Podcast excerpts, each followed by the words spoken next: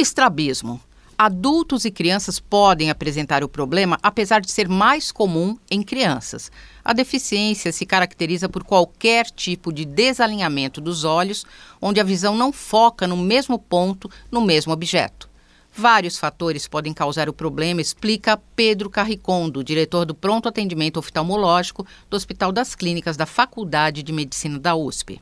Pode estar relacionado a condições genéticas, pode estar relacionado a alterações do olho, então uma lesão de retina, uma catarata, uma coisa desse sentido em que baixa muito a visão de um dos olhos, pode levar ao estrabismo, pode ter causas neurológicas, pode ter alteração muscular, pode ser secundária a algum tipo de acidente, algum tipo de trauma, onde tenha algum tipo de fratura, de quebra dos ossos em volta do olho, na região que a gente chama de órbita.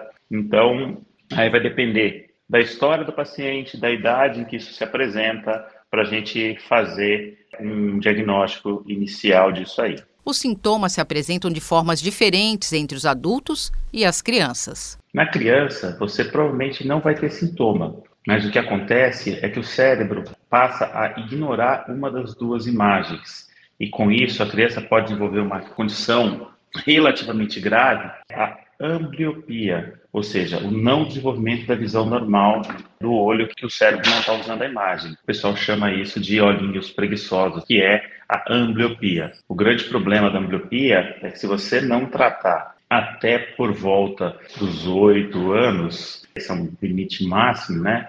A criança tem uma grande chance de ficar com uma visão bem reduzida nesse olho que estava sendo desviado, no olho que a gente chama amblio. Então, esse é o estrabismo na criança. No adulto que já enxergava, quando ele desenvolve estrabismo, normalmente ele vai ter uma visão dupla, ele vai perceber duas imagens. É, esse é o sintoma mais comum, mais frequente. Diversas causas podem ocasionar o problema no adulto. Como regra geral, você tem que procurar uma causa de base, né, alguma causa neurológica, por exemplo, ou algumas outras doenças, como por exemplo, alteração da tireoide, que é uma doença chamada doença de Graves. Você pode ter uma condição que a gente chama de miastenia, entre outras diversas doenças. A gente pode dividir o estrabismo também se os olhos se afastam para dentro ou para fora ou com uma altura, são as formas que a gente tem para classificar esse estrabismo. Nem sempre o desvio é um problema visível. Pode haver uma disfunção pequena que cause alteração,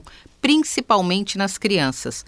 Um grau muito alto de hipermetropia pode desalinhar a visão. O olho dele precisa acomodar, ele precisa compensar esse grau. E quando ele faz isso, ele faz um movimento para dentro ao mesmo tempo. Nem sempre é necessário ter um problema muscular causando estrabismo. Pode ser é, algum problema de visão propriamente dita. Existem alguns tipos de estrabismo com características genéticas que são herdados, mas nem todo é genético. No entanto, mesmo não sendo diretamente genético, filhos de pais com deficiência têm uma chance quatro vezes maior de apresentar o problema. A idade e a causa da deficiência são relevantes no momento de definir o tipo de tratamento que, na maior parte dos casos, apresenta resultados positivos por muitos anos. Normalmente, o tratamento começa com tampão, esse tampão até a visão da criança se desenvolver e se mesmo com isso os olhos não passarem a ficar alinhados, aí a gente tem que partir para a cirurgia. A cirurgia consiste em você regular os músculos, regular a posição dos olhos, e com isso você realinha os olhos, passa a usar os dois olhos ao mesmo tempo, e no adulto isso fica alinhado e deixa de ter a visão dupla. O professor Carricondo destaca que o estrabismo, especialmente na criança, merece atenção especial do oftalmologista, porque essa é a melhor forma de evitar que ela apresente lesões na idade adulta. O tratamento só tem sucesso se realizado enquanto a criança é nova, até 7, 8 anos no máximo. Depois disso, não adianta o tratamento. Então, reforçar essa necessidade da criança com o estrabismo não é só uma questão estética, tá? É uma questão da criança realmente desenvolver normalmente sua visão, ela precisa ser levada para um tratamento. Eu conversei com Pedro Carricondo, diretor do pronto atendimento oftalmológico do Hospital das Clínicas da Faculdade de Medicina da USP, que falou sobre estrabismo. Simone Lemos, Rádio USP São Paulo.